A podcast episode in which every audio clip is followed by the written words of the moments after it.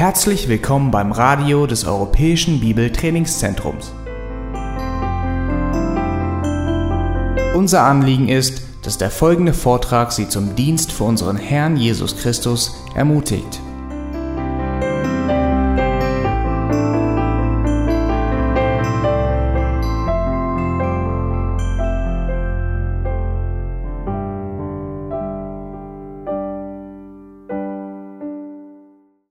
Natürlich schlagen wir auch jetzt wieder unsere Bibeln auf, und zwar beim Judasbrief. Diese kurze Epistel wurde von Judas, dem Halbbruder unseres Herrn Jesus Christus, geschrieben. Und es widmet sich dem Thema der Ehelehrer, der Abtrünnigen. Und zwar nicht der Ehelehrer außerhalb der Gemeinde, sondern Ehelehrer innerhalb der sichtbaren Gemeinde. Abtrünnige also nicht außerhalb, sondern eingenistet innerhalb der Gemeinde. Ein Brief voller Warnung. Und aus unserem Zeitalter aus betrachtet, in der Zeit, in der wir leben, bekommen wir wahrscheinlich den bestmöglichsten Einblick in dieses Buch. Wir sind uns alle der Gefahren des Terrorismus bewusst.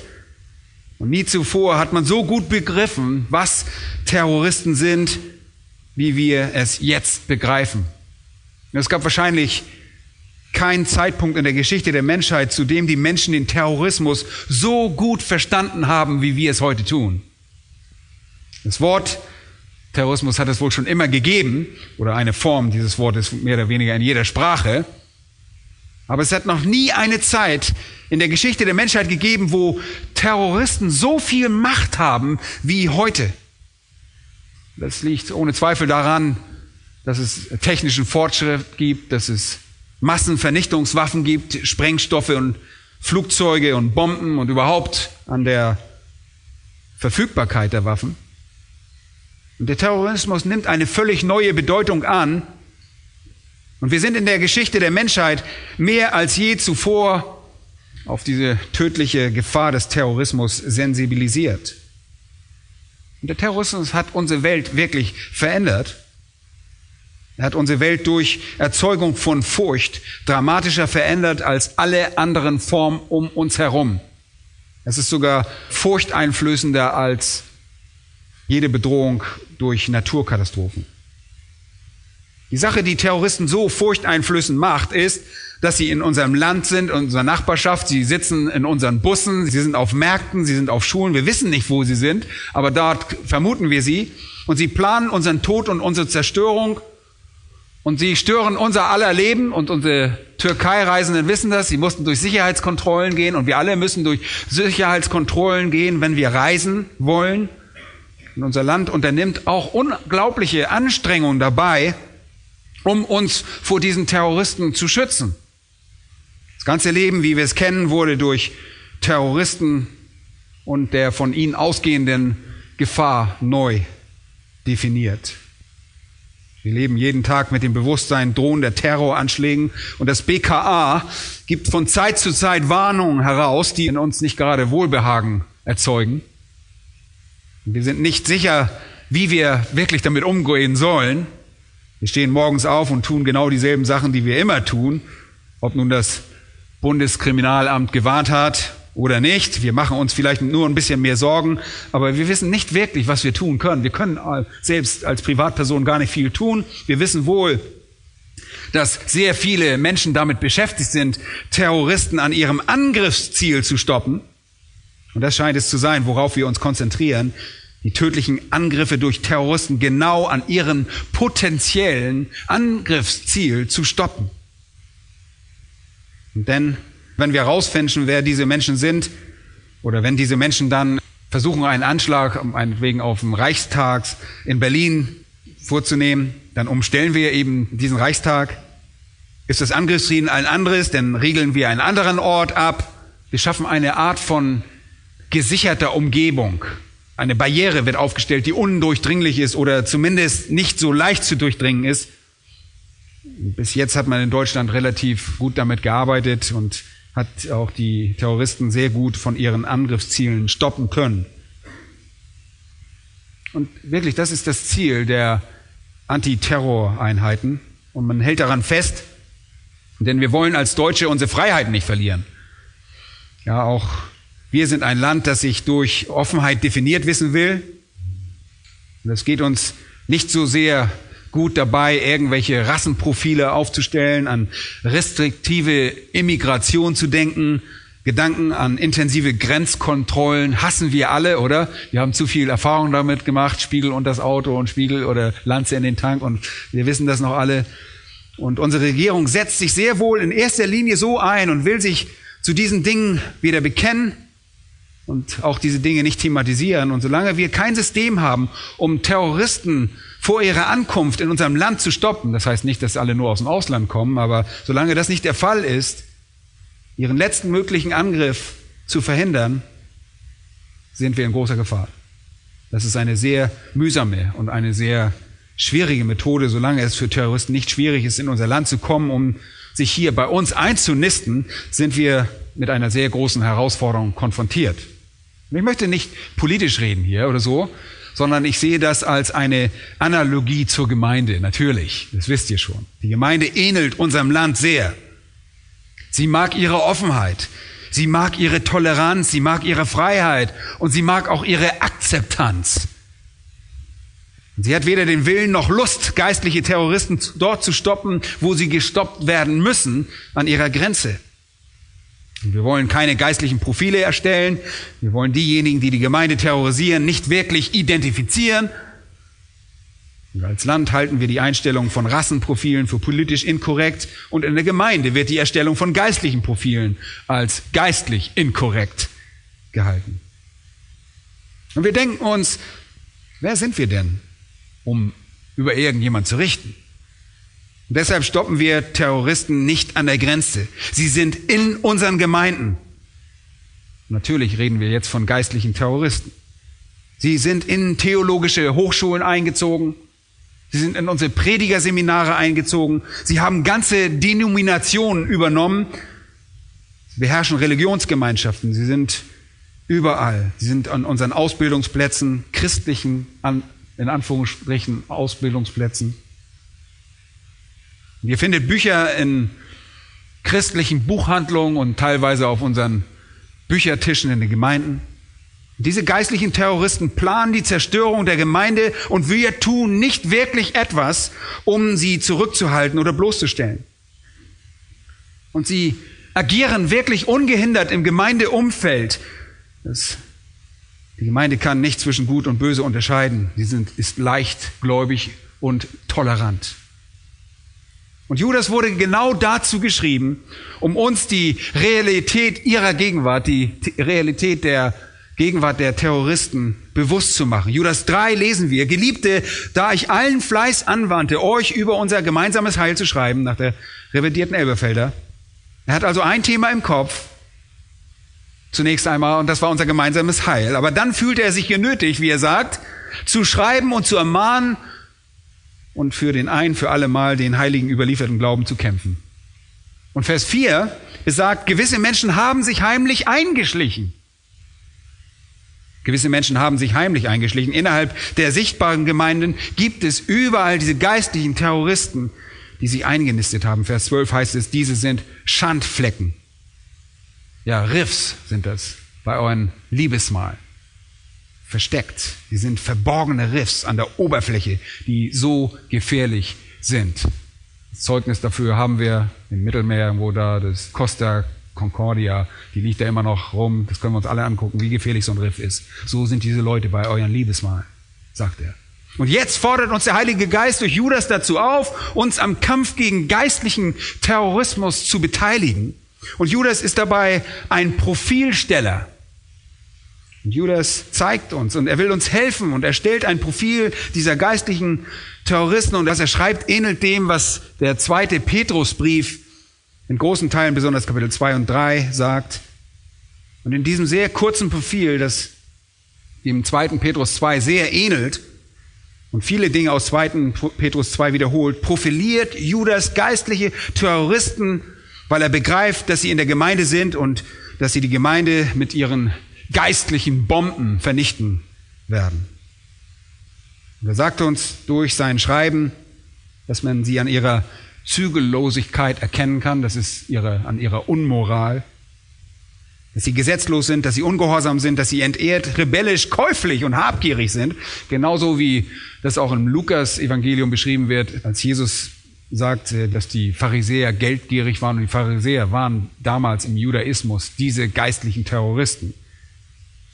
Aber diese Terroristen sind begierig, sie sind zügellos, sie sind gesetzlos, ungehorsam, entehrt, sie sind rebellisch, sie sind käuflich, sie sind arrogant, sinnlich und ohne den Heiligen Geist. Sie sind keine gläubigen Menschen. Ihre Theologie ist schlecht und sie verleugnen den Herrn und sie mögen vorgeben, den Herrn zu kennen, aber in Wirklichkeit kennen sie ihn überhaupt nicht. Und dann schaut euch ihren Charakter an. Man muss ein Profil von ihnen erstellen. Die Gemeinde darf nicht leichtgläubig sein. Sie darf nicht einfältig sein. Sie darf ihnen nicht entgegenkommend sein. Die Gemeinde kann nicht alles annehmen, ohne den Terroristen gleichzeitig Einlass zu gewähren, sodass diese ihr zerstörerisches Werk verrichten können. Wir leben heutzutage in einer Zeit, wo der geistliche Terrorismus sein zerstörerisches Werk bereits seit Jahren, seit Jahrzehnten, und es wiederholt sich ja auch immer wieder, ja, wenn nicht sogar seit Jahrhunderten verrichtet. Seitdem dies geschrieben wird, seitdem die Wahrheit raus ist, gibt es einen Terrorismus auf die Wahrheit. Dieser Brief soll uns die Realität bewusst machen, dass wir uns mit geistlichen Terrorismus auseinandersetzen müssen. Und wir wissen, jeder Generation seit jener Zeit gab es immer wieder viele Menschen, die sich Christen nennen und nicht bereit waren, ein Profil dieser Menschen zu erstellen und sich an der Grenze der Gemeinde aufzustellen und sie dort zu stoppen. Das ist leider immer wieder der Fall. Und so haben sich diese Menschen, haben sie die Gemeinde unterwandert. Und diese Menschen wiederum haben Menschen in die Hölle gebracht, zusammen mit ihrer eigenen geistlichen Zerstörung. Und so sehen wir bis Vers 16 herunter ein Profil dieser geistlichen Terroristen im Judasbrief. Und wenn wir dann zu Vers 17 kommen, ändert sich alles. Und das ist der Punkt, an dem wir uns jetzt befinden. Wie reagieren wir? Wie überleben wir? Wie gewinnen wir diesen Kampf gegen diesen geistlichen Terrorismus? Wenn ihr einfach den Rest dieser Epistel durchlest, und das haben wir bereits schon erwähnt, seht ihr in den folgenden Versen, Vers 4 etliche Menschen, Vers 8 diese, Vers 14 diese, Vers 11 sie, Vers 12 diese, Vers 14 diesen und Vers 16 das sind. Und dann in äh, Vers 19 die und im Gegensatz dazu dann Vers 17 ihr aber, Vers 20 ihr aber Geliebte, Ihr aber. Und in diesen Versen, und im Großteil dieses letzten Abschnitts, also bis zur Segnung in Vers 24 und 25, schlägt Judas eine neue Richtung ein. Und er redet darüber, was wir tun müssen, um den Kampf zu gewinnen, was wir tun, um in diesem Kampf gegen den geistlichen Terrorismus zu überleben. Und das wollen wir alle, oder? Wie sollten wir reagieren? Wie sollten wir handeln? Zuerst, wie ich euch schon gesagt habe, sagt Judas in Vers 17 und den folgenden, dass ihr euch erinnern müsst, ihr aber Geliebte, erinnert euch an die Worte, die im Voraus von den Aposteln unseres Herrn Jesus Christus gesprochen worden sind, als sie euch sagten, in der letzten Zeit werden Spötter auftreten, die nach ihren eigenen gottlosen Lüsten wandeln. Das sind die, welche Trennung verursachen, natürliche Menschen, die den Geist nicht haben. Also das Erste, was wir lernen müssen, ist uns daran zu erinnern, dass die Apostel voraussagten, die Abtrünnigen würden kommen. Und er zitiert aus 2. Petrus 3.3, wobei Petrus ein Beispiel für nur einen Apostel ist, der ihre Ankunft vorhergesagt hat. Aber als erstes müssen wir erkennen, dass es nicht darum geht, dass Gott die Kontrolle verloren hat. Das könnte man sonst meinen. Wenn man sich nicht daran erinnert, denkt man, oh Gott, dir ist die Welt aus den Händen geglitten. Das Ganze ist keine Überraschung. Es wurde so vorhergesagt. Nichts, das geschieht, wurde nicht vorhergesagt. Und wir sollten es warten, wir sollten davor gewarnt sein und hier ist es. Und die andere Seite ist, dass wir davon nicht nur überrascht sein sollten, sondern dass wir die Realität dieser Abtrünnigkeit erwarten und aufwachen sollten. Okay? Leute, wenn ihr von einer absolut zuverlässigen Quelle darüber informiert worden wärt, dass Terroristen zu erwarten sind, dann solltet ihr euch besser daran machen, ein Profil von ihnen zu erstellen, um zu erkennen, wer sie sind herauszufinden, wer sie sind, um sie bloßzustellen, bevor sie Schaden anrichten können, oder? Ich meine, so arbeitet man heute in der Welt, so arbeiten unsere Antiterroreinheiten. Das Erste ist also, dass ihr euch erinnern müsst, dass euch ihr Kommen vorhergesagt wurde. Und es gibt keine Entschuldigung dafür, nicht wachsam zu sein, keine Entschuldigung dafür, nicht sensibilisiert zu sein, keine Entschuldigung dafür, nicht auf der Hut zu sein. Und es scheint mir so, einfach, das so zu sagen. Der Gemeinde heute zu sagen, Leute, wacht doch mal bitte auf. Bitte wacht auf. Man hat euch aufgefordert, euch daran zu erinnern, dass es vorhergesagt wurde. Bitte wacht auf. Es ist so banal, so einfach.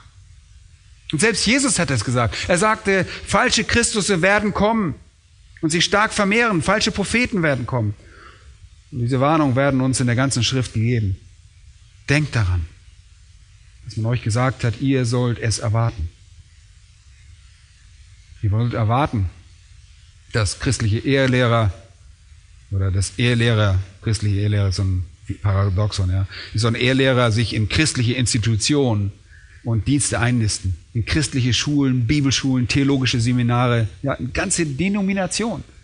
Es ist ein Trauerspiel, was in Deutschland abgeht. Genau das ist der Ort, an den Satan die Terroristen entsenden will, um ihr zerstörerisches Werk zu verrichten. Und sie verstecken sich, indem sie Christus bekennen und vorgeben, Repräsentanten Gottes zu sein. Und in Wirklichkeit sind sie es nicht. Sie verstecken sich hinter ihren Gewändern, hinter Ordensgemeinschaften, sie verstecken sich hinter theologischen Abschlüssen als Bibelgelehrte oder als Experten, aber sie sind wirklich in Wirklichkeit Terroristen. Also das Erste, woran ihr also denken müsst, ist, dass ihr ordnungsgemäß gewarnt worden seid. Sie kommen und sie werden von ihren eigenen gottlosen Begierden getrieben. Erwartet sie, seid auf der Hut. Zweitens sollen wir uns nicht nur erinnern, sondern wir haben letztes Mal darüber gesprochen, dass wir ausharren sollen. Ja? Und in Vers 20 und 21 heißt es, ihr aber Geliebte, erbaut euch auf euren allerheiligsten Glauben und betet im Heiligen Geist, bewahrt euch selbst in der Liebe Gottes und hofft auf die Barmherzigkeit unseres Herrn Jesus Christus zum ewigen Leben. Bleibt der Wahrheit treu. Bleibt standhaft. Es sind im Wesentlichen vier Dinge, die uns geboten werden. Erstens, euch auf euren allerheiligsten Glauben zu erbauen. Das bedeutet einfach, sich durch das Wort Gottes zu erbauen. Unser allerheiligster Glaube ist diese gesunde Lehre, die Wahrheit, die in der Schrift offenbart wird. Erbaut euch darauf. Wachst in der Gnade und in der Erkenntnis unseres Herrn Jesus Christus. Und das ist, was Paulus sagt, äh, das, was auch Petrus sagt. Erbaut euch, stärkt euch, werdet reif. Und das erfordert von uns geistliche Disziplin des Bibelstudiums damit wir durch diese Wahrheit wachsen. Das ist wieder, was Petrus sagte. Seid begierig als neugeborene Kindlein nach der vernünftigen oder nach der unverfälschten Milch des Wortes, damit ihr durch sie heranwachst. Zweitens heißt es beten im Heiligen Geist. Und das bedeutet ständig mit dem Geist Gottes zu kommunizieren. Wir haben schon gesagt, das hat nichts mit Zungengebet oder sonst irgendwas zu tun, sondern es heißt, mit dem Geist Gottes zu kommunizieren, vor Gott zu gehen, in der Kraft und dem Willen des Geistes, um eure Abhängigkeit von Gott zu demonstrieren, ihn anrufen und ihn um seinen Schutz, seine Gnade, seine Erkenntnis, seine Kraft zu bitten. Es ist ein Leben dieser geistlichen Disziplin, des Bibelstudiums und des Gebets. Und drittens, bewahrt euch in der Liebe Gottes und das bedeutet einfach, wie wir letztes Mal gesehen haben, gehorsam zu sein. Gottes Liebe gießt Segen über diejenigen aus, die gehorsam sind Und wenn ihr kontinuierlich, also fortlaufend gehorsam seid, werdet ihr die Fülle von Gottes Schutz, Gottes Gnade und Gottes Segen erfahren. Und der letzte Punkt, viertens, war dann eifrig auf die Barmherzigkeit unseres Herrn Jesus Christus zum ewigen Leben zu warten. Hier werden wir also durch folgende Disziplinen charakterisiert. Das Studium von Gottes Wort, Gemeinschaft und Gebet, in der Kraft und dem Willen des Heiligen Geistes und Gehorsam gegenüber dem, was Gott geboten hat. Und dann viertens, Leben in der Hoffnung auf die Wiederkunft Jesu Christi. Und das bedeutet, sich niemals zu sehr in diesem Leben zu verzetteln und an diese Dinge in diesem Leben festzuhalten. Diese Dinge diese Welt ist nicht das, was zählt. Und ihr dürft euch nicht zu sehr an diesem Leben festklammern. Das ist wirklich eine Warnung für uns alle. Ihr müsst verstehen, dass das, was mit Gott verbunden ist, das ist, was ewig ist und wichtig ist. Und das bedeutet, dass die Wahrheit wichtiger ist als alles andere. Aber jetzt die Frage, wie überleben wir in diesem Zeitalter der Abtrünnigkeit? Das wollen wir doch letztlich wissen indem wir uns also auferbauen, indem wir treues Gebet in Kraft des Heiligen Geistes kommunizieren, indem wir gehorsam sind und indem wir hoffen, in Hoffnung leben.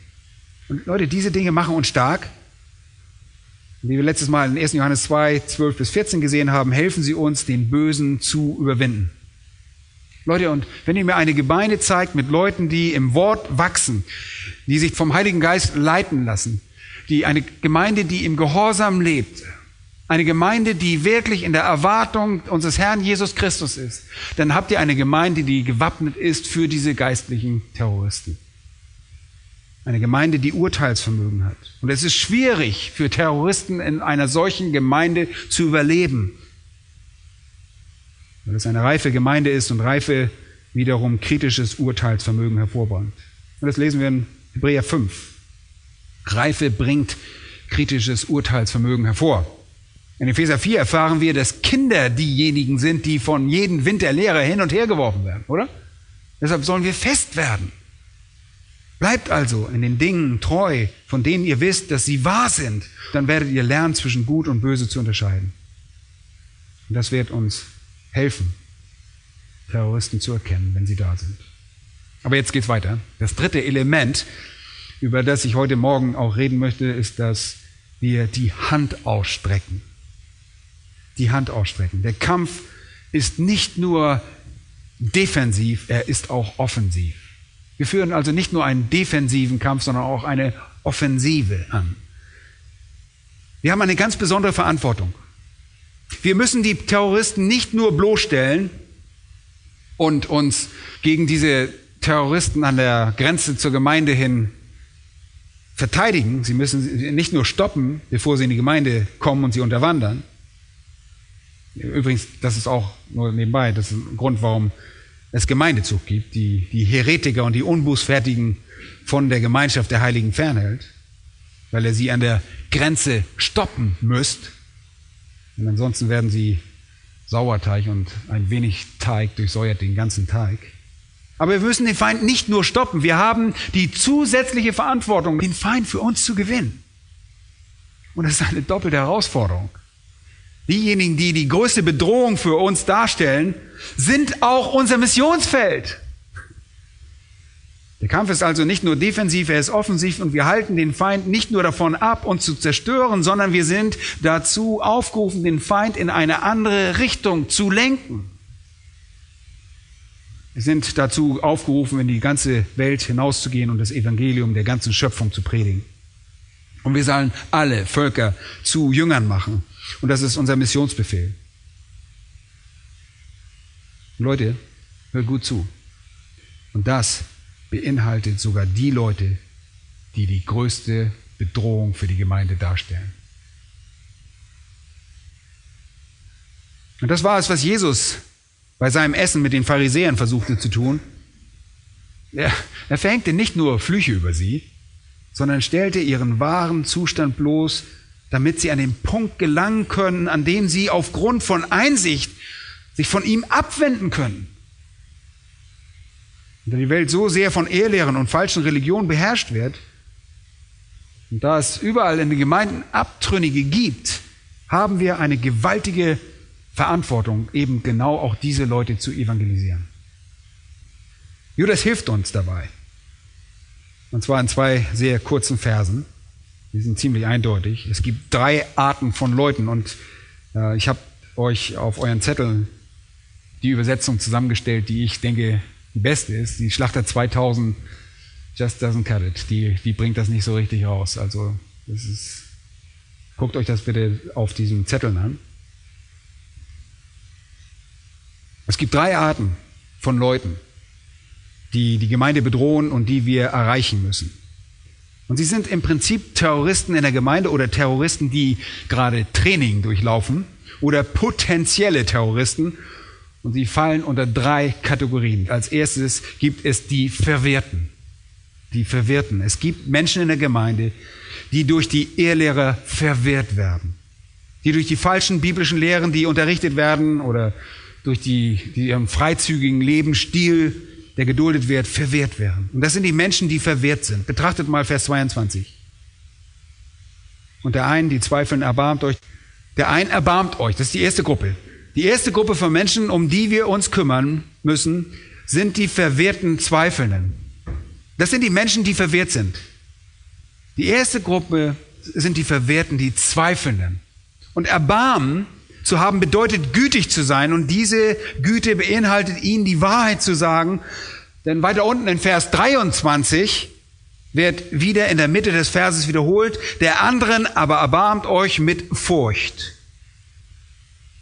Dieses Erbarmen ist die barmherzige Präsentation der Wahrheit, ihr Lieben. Und das bedeutet, wenn ihr jemanden begegnet, der jetzt mit geistlichem Terrorismus in dem Ausmaß verstrickt ist, so dass er verwirrt ist, neigt ihr vielleicht zu sagen, hey, schafft ihn bloß raus aus meinem Leben. Werdet ihn los. Ich will nichts mehr mit ihm zu tun haben. Und diese Menschen beginnen, in die falsche Richtung abzudriften. Und wir wollen uns von diesen Leuten schnell abwenden und wir wollen diese Leute loswerden. Einerseits wollt, wollt ihr die Gemeinde schützen, andererseits wollt ihr diesen Leuten aber gegenüber barmherzig sein. Und Barmherzigkeit bedeutet etwas, das sie nicht wirklich verdienen. Und trotz ihrer Bedrohung für die Gemeinde seid ihr verpflichtet, Mitgefühl mit ihnen zu haben, Sympathie gegenüber ihnen zu haben. Sich um jemanden, der zweifelt, zu sorgen. Und das Wort Zweifeln bedeutet im Prinzip hier verwirrt zu sein. Was durcheinander. Ehelehrer suchen sich immer Menschen aus, die schwach sind. Das ist mir schon so häufig aufgefallen. Wenn Leute in die Gemeinde kommen, um Leute zu verwehren, die gehen immer zu schwachen Leuten hin und greifen da an. Paulus sagt in 2. Timotheus 3, sie wollen leichtfertige Frauen verführen. Sie machen sich an die Schwachen heran. An jene, die verletzlich sind, die unreif sind, an die Kinder, die hin und her geworfen und von jedem Wind der Lehre umhergetrieben werden. An solche Leute machen sie sich ran. Das sind Menschen, die weder in der biblischen Lehre oder in einer ihrer Gemeinschaft mit dem Geist Gottes stark sind, noch in ihrem Gehorsam. An solche Leute machen sie sich ran. Es sind diejenigen, die nicht in der Erwartung der künftigen Herrlichkeit leben. Sie suchen sich die Schwachen heraus. In 1. Thessalonicher 5 und Vers 12 werden wir dazu aufgefordert, die Schwachen zu unterstützen. Wir sehen Kapitel die, in dem Kapitel die Schwachen und die Verführer, die Ehrlehrer und die Betrüger. Und es könnte durch ein Buch sein, dass sie durcheinander kommen oder durch eine Radiosendung oder durch das sogenannte tolle christliche Fernsehen, ja. Es könnte durch irgendein Seminar sein, es könnte durch irgendeinen persönlichen Kontakt in der Gemeinde sein, es könnte auf vielerlei Weise geschehen, wie jemand von der Schwachheit dieser Menschen profitiert und dann ihre Zweifel zunutze macht und andere Menschen verwirrt. Oh, das sind keine Menschen, die gegen Christus sind, das würden sie niemals sagen. Das sind keine Menschen, die das Evangelium dagegen sind. Das sind einfach Menschen, die verwirrt sind, die zweifeln. Das, sind, das bedeutet, sie sind nicht sicher, was die Wahrheit ist. Sie sagen noch, ach, wir sind für alles offen. Wir sind für alles offen. Es gibt viele solcher Menschen in der Gemeinde. Und auch bei uns erleben wir das ab und zu. Vielleicht ist euch solche Literatur in die Hand gefallen. Ihr lest irgendwas von irgendeiner anderen Sekte und ihr müsst vorsichtig sein. Wenn ihr nicht fest seid, wirft euch das durcheinander. Und ihr redet euch wahrscheinlich irgendetwas ein wie, oh, ich bin offen für die Wahrheit, ich muss alles mal prüfen und alles mal gucken und was ich, alles, was ich noch alles lernen kann. Und wenn ihr offen für diese Wahrheiten seid, dann seid ihr auch offen für Ehelehren. Das ist das Problem. Es gibt Menschen in der Gemeinde, die für alles offen sind. Wie ich schon sagte, sind sie nicht gegen Christus und sind auch nicht das gegen das Evangelium. Aber wenn ihr sie fragt, sagen sie, wir sind hier, weil wir offen sind, wir sind einfach ganz offene Menschen. Und ich bin zwar kein Christ, aber ich bin sicherlich, sagt vielleicht ein anderer, ich bin zwar kein Christ oder ich, sie denken meistens, sie sind christlich. Aber ich bin, bin deshalb hier, weil ich offen bin. In Lukas 11 sagte Jesus, nun, ihr seid entweder für mich oder was? Ihr seid gegen mich. Ehrlehrer und falsche Lehren und Abtrünnige und geistliche Terroristen nutzen solche Leute und solche Situationen aus, wenn jemand verwehrt ist. In Apostelgeschichte 20 finden wir das so bekannte Beispiel von Paulus, das wir immer wieder anführen. Aber hört einmal noch zu, als hätte es noch nie gehört. Vers 28. So habt nun Acht auf euch selbst und auf die ganze Herde. Und das sagt er da zu den Ältesten in der Gemeinde in Ephesus, zu den Leitern dort. Habt Acht auf euch selbst und auf die ganze Herde. Warum? Vers 29. Denn das weiß ich, dass nach meinem Abschied räuberische Wölfe zu euch hineinkommen werden. Hier kommen die geistlichen Terroristen. Sobald Paulus geht, werden sie kommen. Er sagt nicht vielleicht, sie werden kommen. Und das zeigt euch, wie wichtig starke Führung ist. Wenn diese starken Führer gehen, ziehen die Abtrünnigen ein und schon die Herde einfach nicht. Und das ist die Herde Gottes. Sie werden versuchen, sie zu vernichten. Und aus eurer eigenen Mitte, heißt es, werden Männer aufstehen, die verkehrte Dinge reden, um die Jünger abzuziehen in ihre Gefolgschaft. Folgendes wird geschehen. Ehelehrer halten von außen Einzug, und sie unterwandern die Gemeinde, sie schleichen sich unbemerkt ein. Sie sind verborgene Riffs bei euren Liebesmalen oder bei euren engen Gemeinschaften, die ihr habt. Und nach und nach wird ihre Wirkung auf gewisse Weise und auf gewisse Menschen auch spürbar. Und sie locken Menschen an. Und diese Menschen fangen an, verdrehte Dinge zu reden, auch die Jünger in ihrer Gefolgschaft abzuziehen. Und genau das passiert in der Gemeinde. Es geschah in Korinth.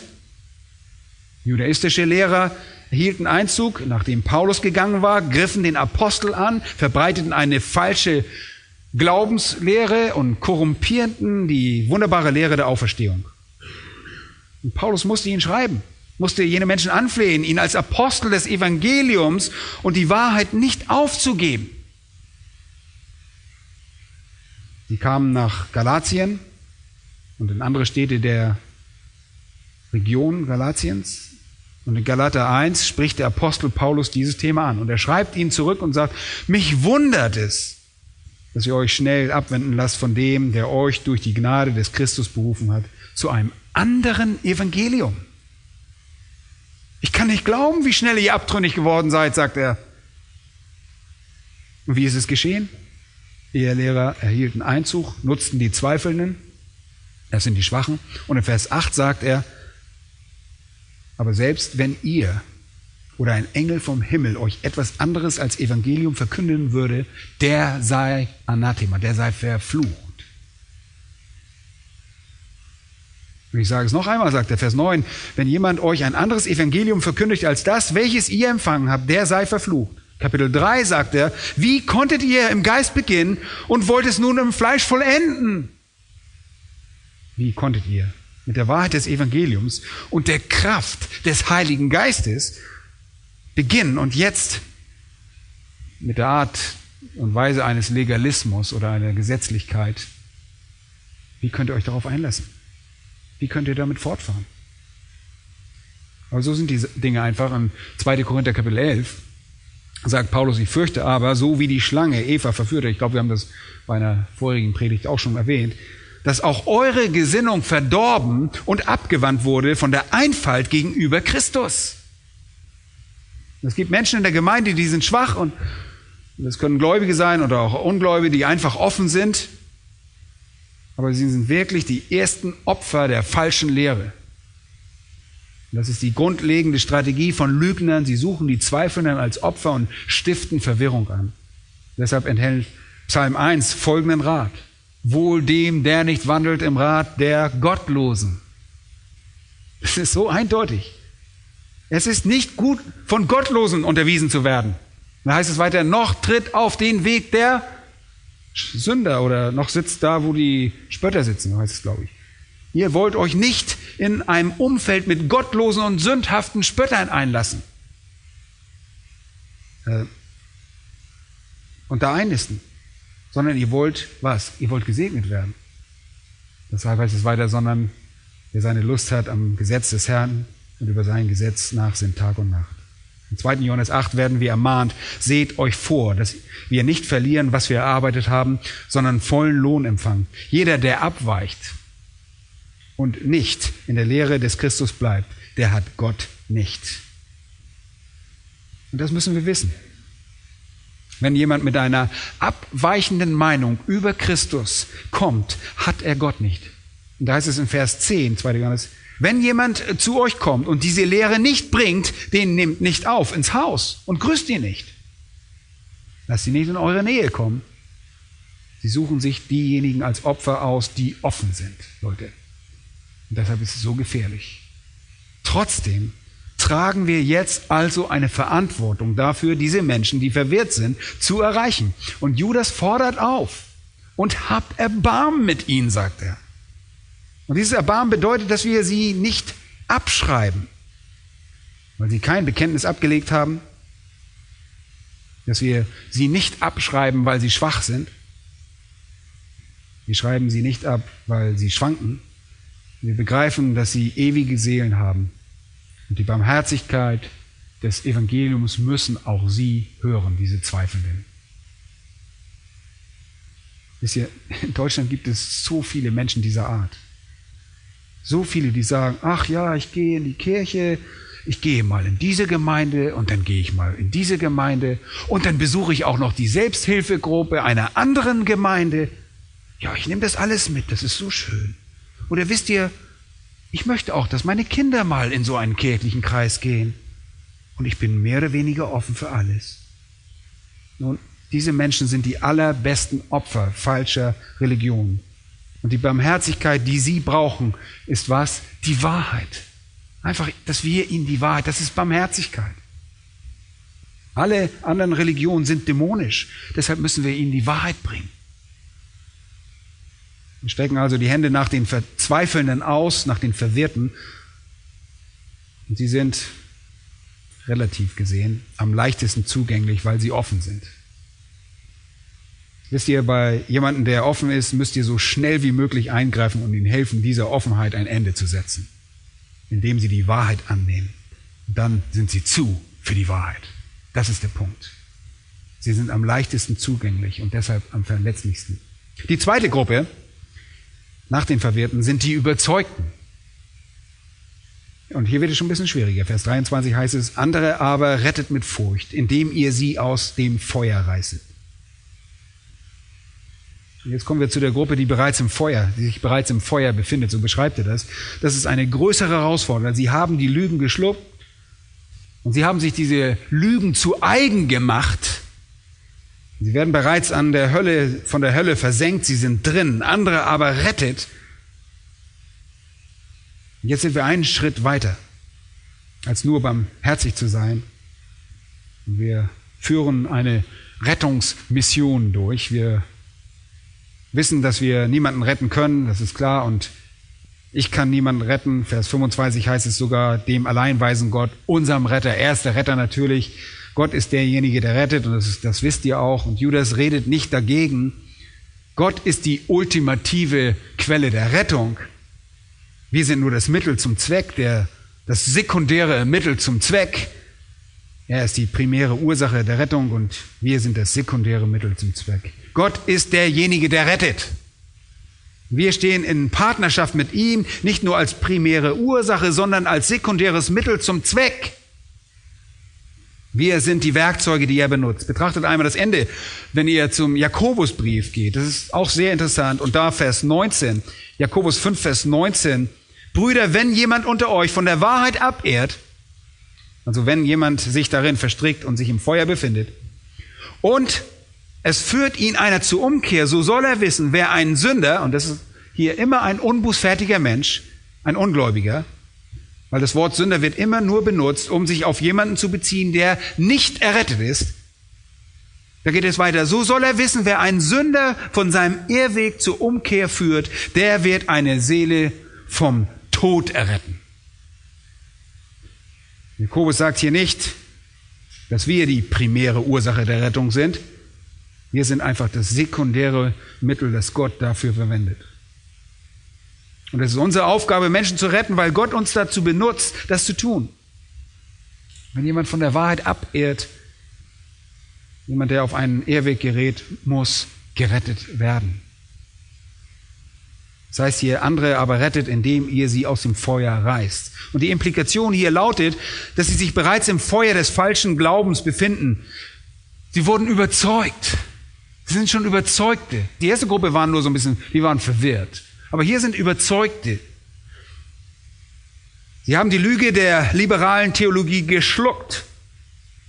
Sie haben die Lüge geschluckt, dass Jesus nicht Gott ist. Sie haben die Lüge geschluckt, dass das Heil zum Teil aus Gnade und zum Teil aus Werken kommt.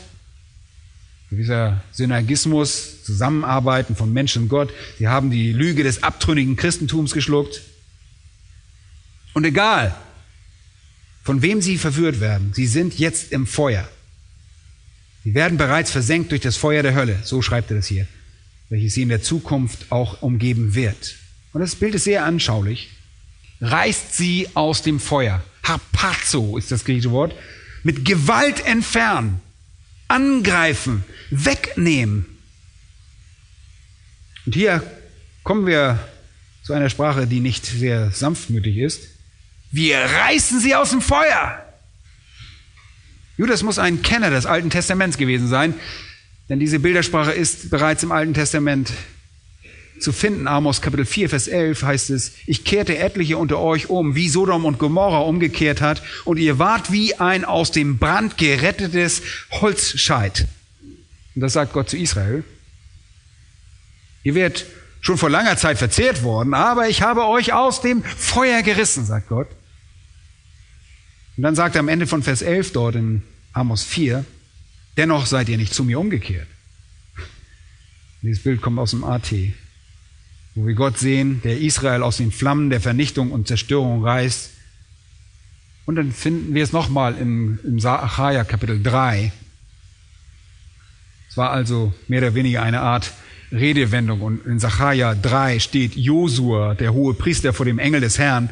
Satan steht zu seiner Rechten, um ihn anzuklagen. Und der Herr sagte zu Satan, der Herr schelte dich, du Satan. Ja, der Herr schelte dich. Er, der Jerusalem erwählt, ist dieser nicht ein Brandscheid, das aus dem Feuer herausgerissen ist?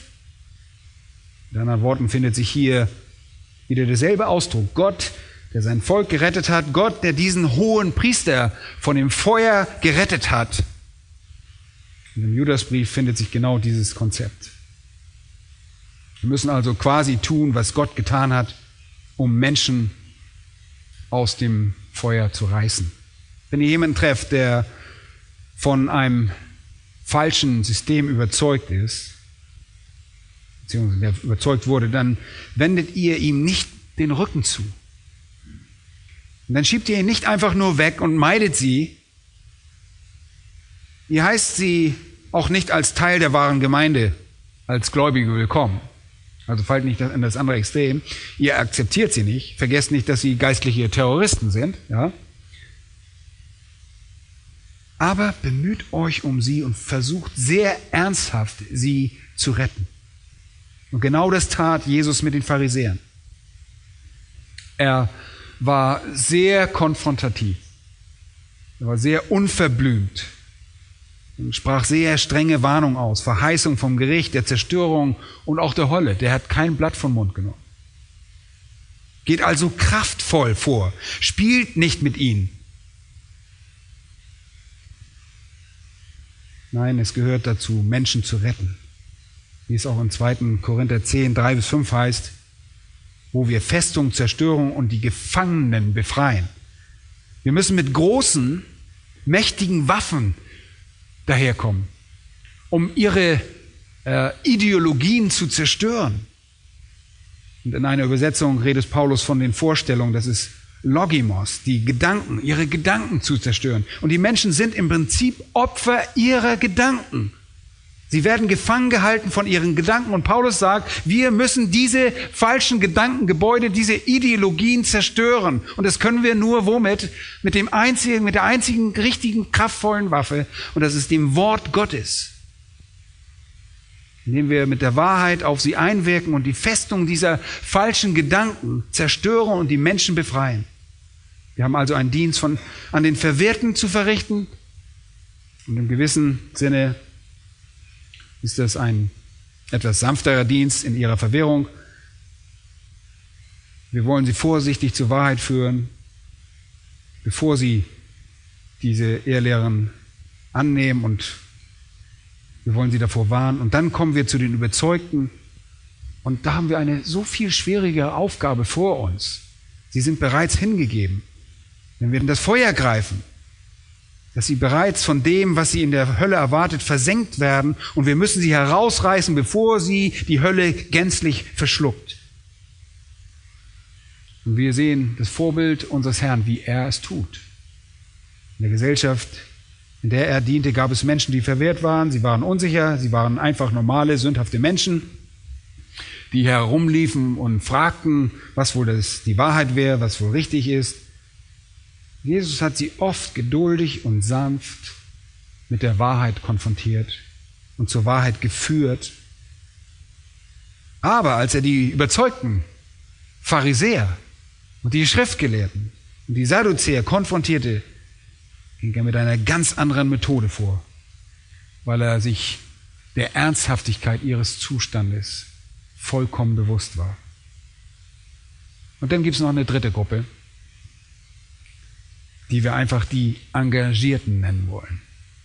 Die Engagierten. Noch einmal in Vers 23, und hier geht es um Gruppe 3, wieder andere, heißt es dort, nach der Schlacht der 51, wieder andere, und die englischen Übersetzungen machen das eigentlich auch sehr deutlich, wieder andere, erbarmt euch aus Furcht, wobei ihr auch den fleischebefleckten Rock hassen sollt. Unter den Überzeugten gibt es diese Gruppe, Manche von diesen müsst ihr mit Furcht behandeln. Wenn wir Terroristen nachstellen, dann nicht nur, um uns selbst vor ihnen zu schützen, ein Profil von ihnen zu erstellen oder sie an der Grenze zu stoppen, sondern auch, weil wir begreifen, dass wir dafür verantwortlich sind, sie zu erreichen und sie zu bekehren und sie zum Heil zu führen. Für diesen Zweck hat Gott uns bestimmt. Und wenn wir einen derartigen Angriff unternehmen, müssen wir uns bewusst sein, dass wir uns, wenn wir uns auf diejenigen einlassen, die wirklich engagiert sind, wenn wir in die Nähe des harten Kerns kommen, dieser Hardcore-Kern, der sich seinen Täuschungen verschrieben hat, in wirklicher Gefahr befinden. Wir befinden uns in echter Gefahr. Weil diese Abtrünnigen der schlimmsten Täuschung unterliegen. Und sehr oft sind sie redegewandt. Leute, diese Leute sind geschult, um ihr System zu artikulieren und sie wissen, wie man die richtigen Antworten gibt. Sie sind einfach raffiniert und satanisch. Sie sind die Missionare der Ehelehre. Sie sind die Fürsprecher der Ehelehre, sind Lehrer ihrer Lügen. Und wenn ihr in ihre Nähe kommt, ist das wirklich ein sehr gefährlicher Ort. Und deshalb sagt Judas, wir müssen sogar den vom Fleisch befleckten Rock oder das Gewand, das, das müssen wir hassen. Und die Furcht besteht darin, dass wir durch ihre Bosheit verdorben werden können.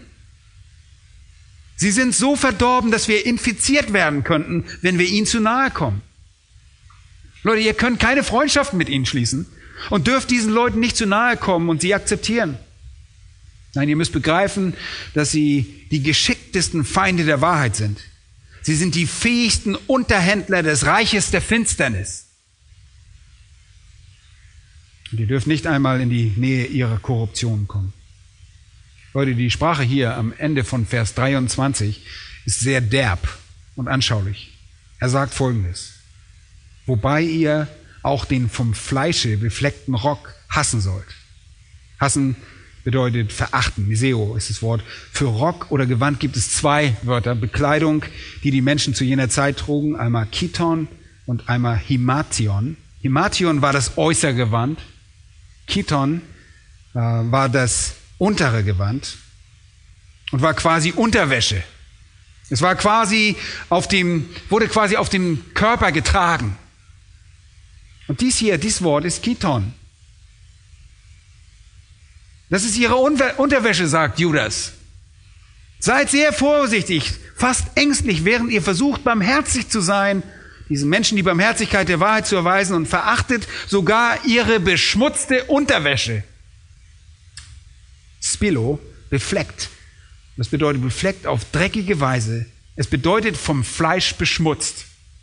Und ich denke, ihr versteht die Analogie hier.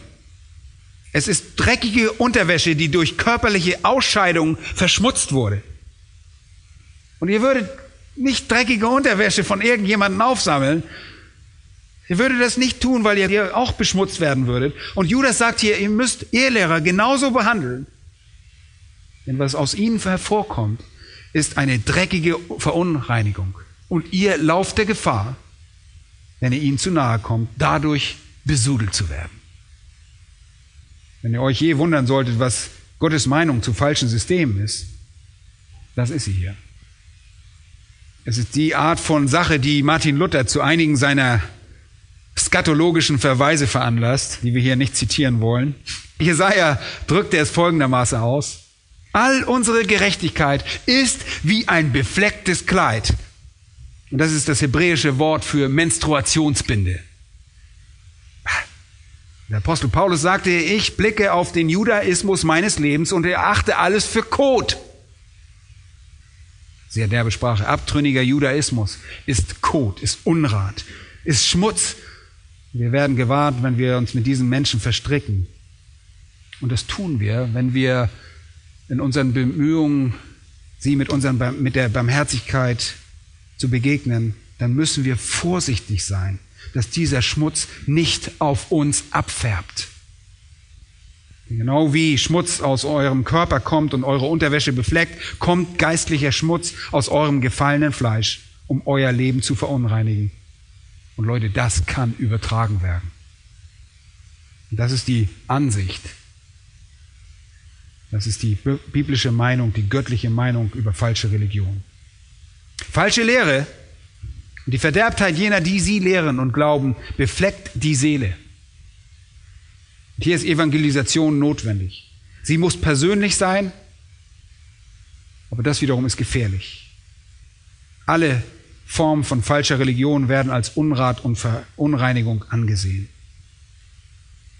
Das ist auch immer wieder, warum wir sagen, wir müssen uns vorsehen, wenn wir unsere jungen Leute, unsere Kinder irgendwelchen Leuten in irgendeine Ausbildung anvertrauen, irgendwo hingeben.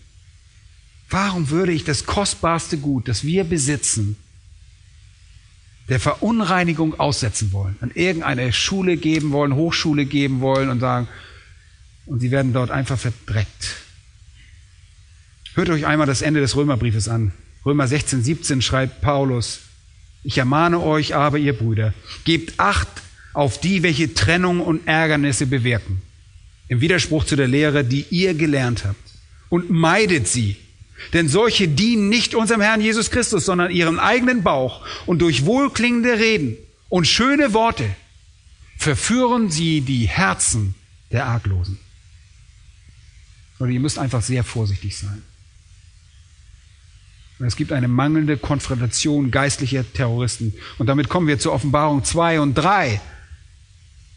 Mangelnde Konfrontation geistlicher Terroristen zerstörte die Gemeinde in Pergamos.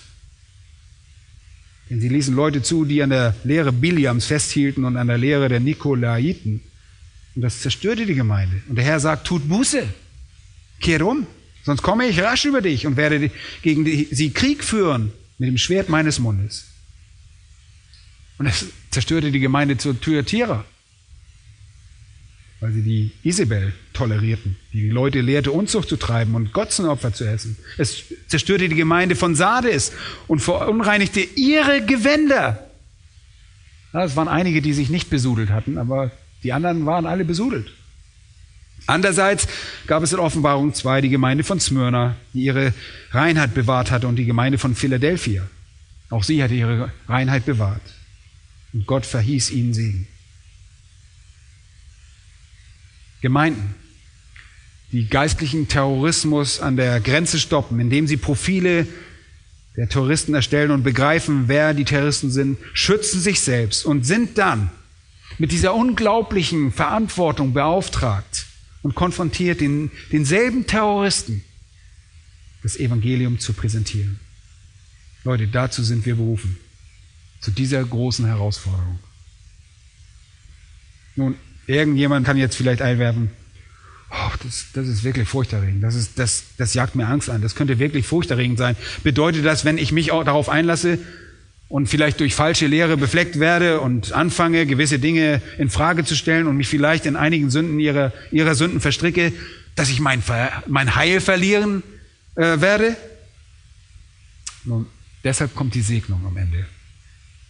Am Ende von Judas. Dem aber, der mächtig genug ist, euch ohne Straucheln zu bewahren und euch unsträflich mit Freude vor das Angesicht seiner Herrlichkeit zu stellen, dem allein weisen Gott, unserem Retter, gebührt Herrlichkeit und Majestät, Macht und Herrschaft jetzt und in aller Ewigkeit. Amen.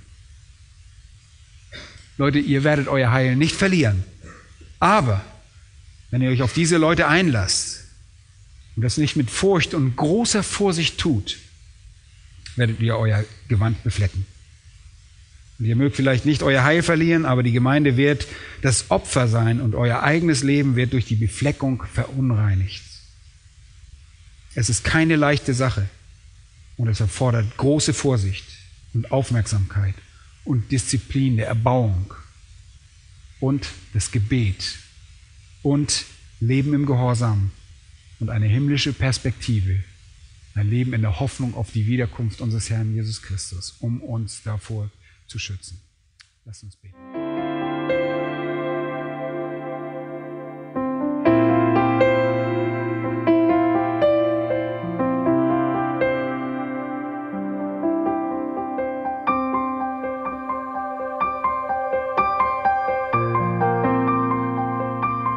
Alle Vorträge unseres Programms, Bücher, DVDs und vieles mehr können Sie bei uns unter www.de ebtc-media.org erhalten.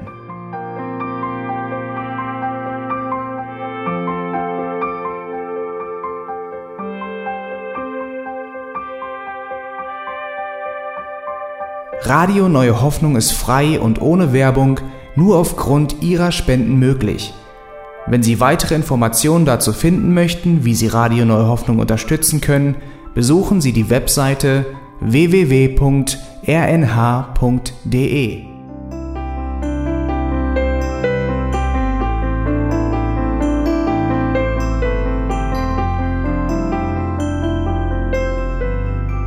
Die Sendezeiten des EBTC sind Montag, Mittwoch, Freitag und Samstag jeweils von 10 bis 11 Uhr.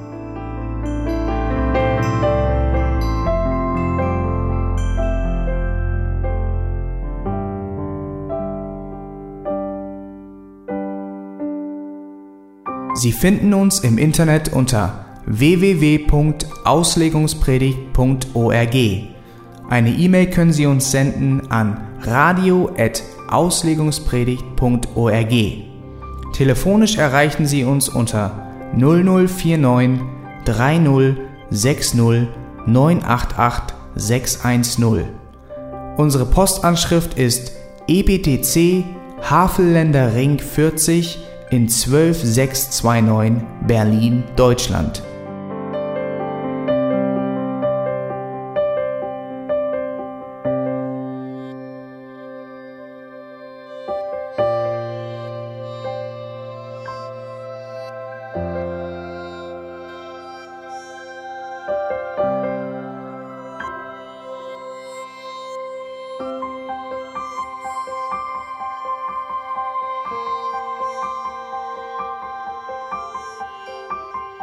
Auf Wiedersehen und bis zum nächsten Mal beim EBTC Radio.